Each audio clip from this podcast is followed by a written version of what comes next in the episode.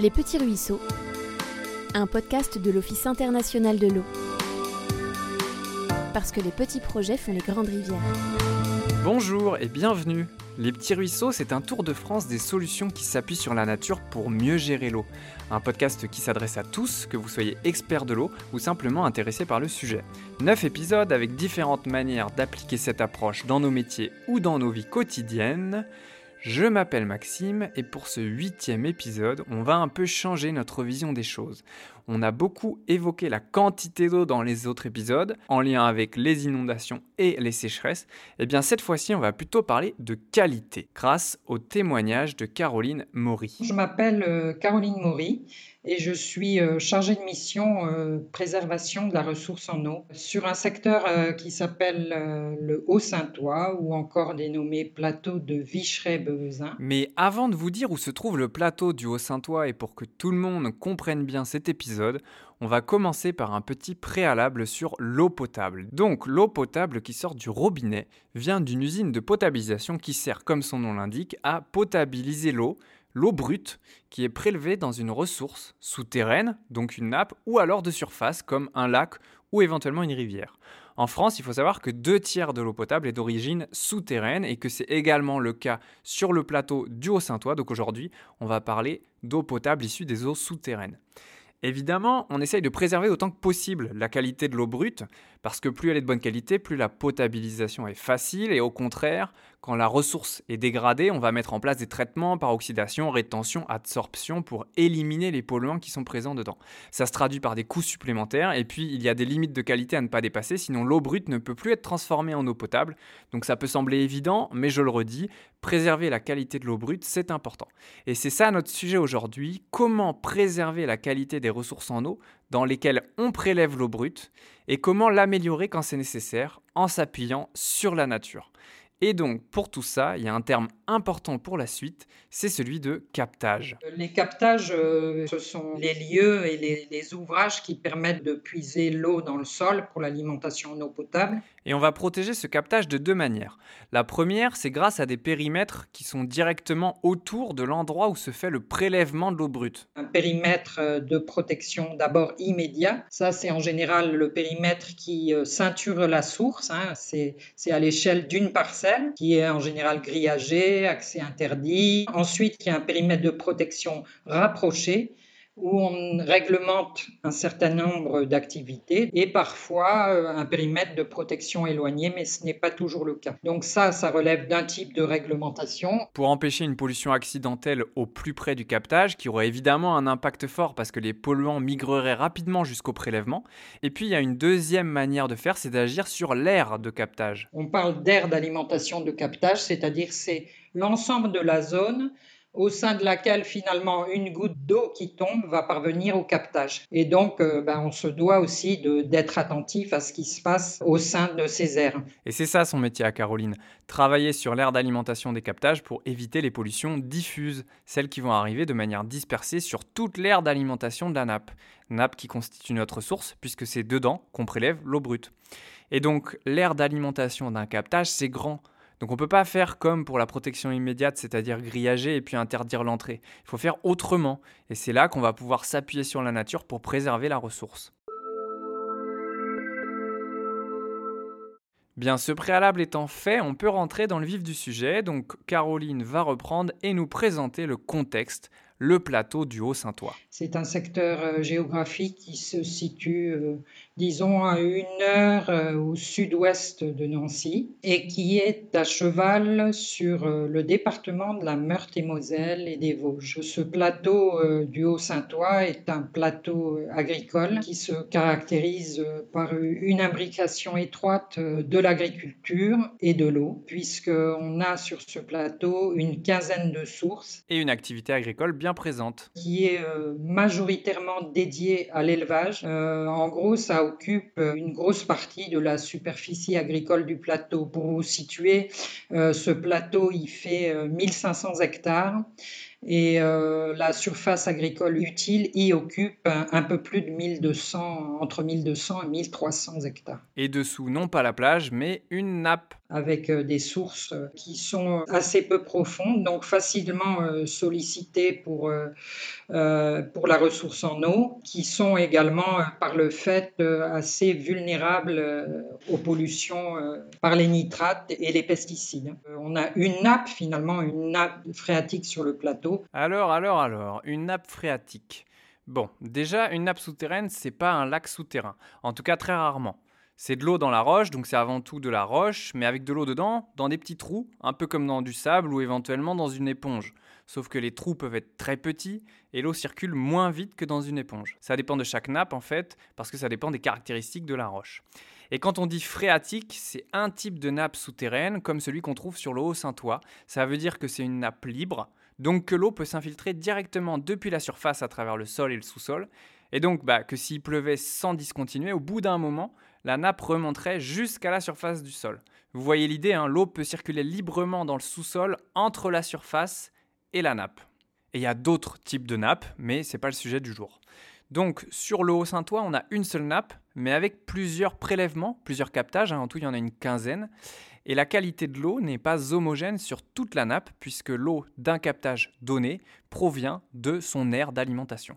Du coup, ce qu'il s'y passe en surface, dans cette aire d'alimentation, se traduit dans la qualité de l'eau sur ce point de prélèvement-là. Alors, il faut savoir que le, Haut-Saint-Ouen est, identifié depuis euh, les années 90 pour la sensibilité et la fragilité de ses sources. Et à ce titre, euh, depuis les années 90, euh, des programmes de travaux ont été entrepris pour améliorer les pratiques et notamment sur le plan de la fertilisation, des apports d'engrais azotés. Donc fertilisation azotée, on met des engrais pour les plantes, et si les plantes n'absorbent pas tout, eh bien ce qu'il reste risque de rejoindre la nappe et de faire monter la concentration en nitrate. D'où les actions évoquées par Caroline de promotion de meilleures pratiques de fertilisation. Ces actions-là sont les opérations Agrimieux et Fertimieux. Euh, qui visait justement à accompagner les agriculteurs pour mettre euh, les bonnes doses au bon moment. Et euh, quand il y a trop de fertilisation, la plante ne consomme pas tout. Et en gros, on retrouve les nitrates dans l'eau. Ben, pour les produits phytosanitaires, c'est aussi un, sujet, hein, puisque ces produits se retrouvent également dans, dans les eaux. Ces opérations ont permis des améliorations, mais pas autant qu'il faudrait. Donc les six collectivités responsables de la distribution d'eau potable se regroupent en 2017 pour créer la mission eau, avec l'ambition d'aller plus loin dans l'amélioration de la qualité de l'eau. Et Caroline est recrutée pour animer la mission eau. Ce qui a été entrepris vise à, une approche un peu différente. On cherche à faire évoluer les systèmes de culture en y introduisant euh, justement des plantes ou des cultures qui seront moins gourmandes en nitrates et en produits phytosanitaires. Donc c'est vraiment euh, vers une évolution des systèmes que l'on se tourne. On vise euh, une certaine remise en question aussi euh, des systèmes actuels pour les faire évoluer, mais aussi économiquement rentable pour les exploitations agricoles. ça, ça a été un travail qui s'est poursuivi dans le cadre de la mission. On a travaillé avec l'ensemble des partenaires pour mettre sur pied un programme d'action qui a été entériné par un arrêté préfectoral en mars 2020. Et nous sommes à près de 9 minutes et on n'a toujours pas parler de nature, mais qu'est-ce qu'on fait?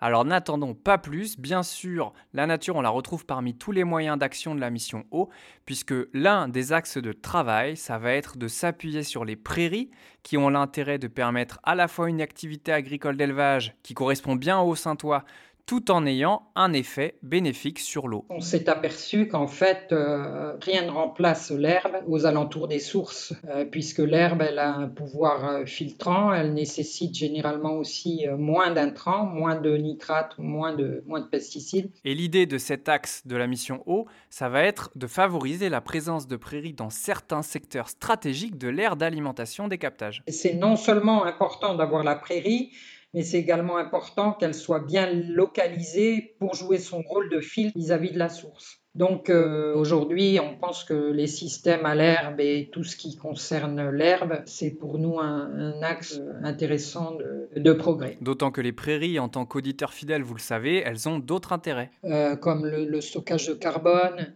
euh, la, biodiversité, ou les adaptations des prairies euh, pour supporter euh, les évolutions climatiques. Euh, après, il y a aussi enfin, la question de la valorisation économique de la prairie. Et oui, puisqu'elle s'intègre bien dans le Haut-Saintois parce qu'il y a une activité d'élevage importante. Précisons également qu'il y a des prairies temporaires ou artificielles qui sont semées pour une durée max de 10 ans et des prairies permanentes qui sont plus naturelles et restent en place sur le long terme. Une fois que la prairie est implantée, euh, l'idée, c'est qu'elle y reste. Donc la prairie permanente, c'est vraiment l'idéal. Après, euh, les prairies temporaires euh, sont également intéressantes et accroître leur surface, c'est toujours un plus. La différence avec la haute bise, hein, l'épisode 2, c'est que ça se joue pas seulement sur une ferme, mais sur tout un territoire de 1500 hectares. Donc c'est forcément un travail de long terme, en partenariat avec la profession agricole, pour favoriser petit à petit la mise en place de prairies au bon endroit. L'un des outils de la mission pour ça, c'est le volet foncier.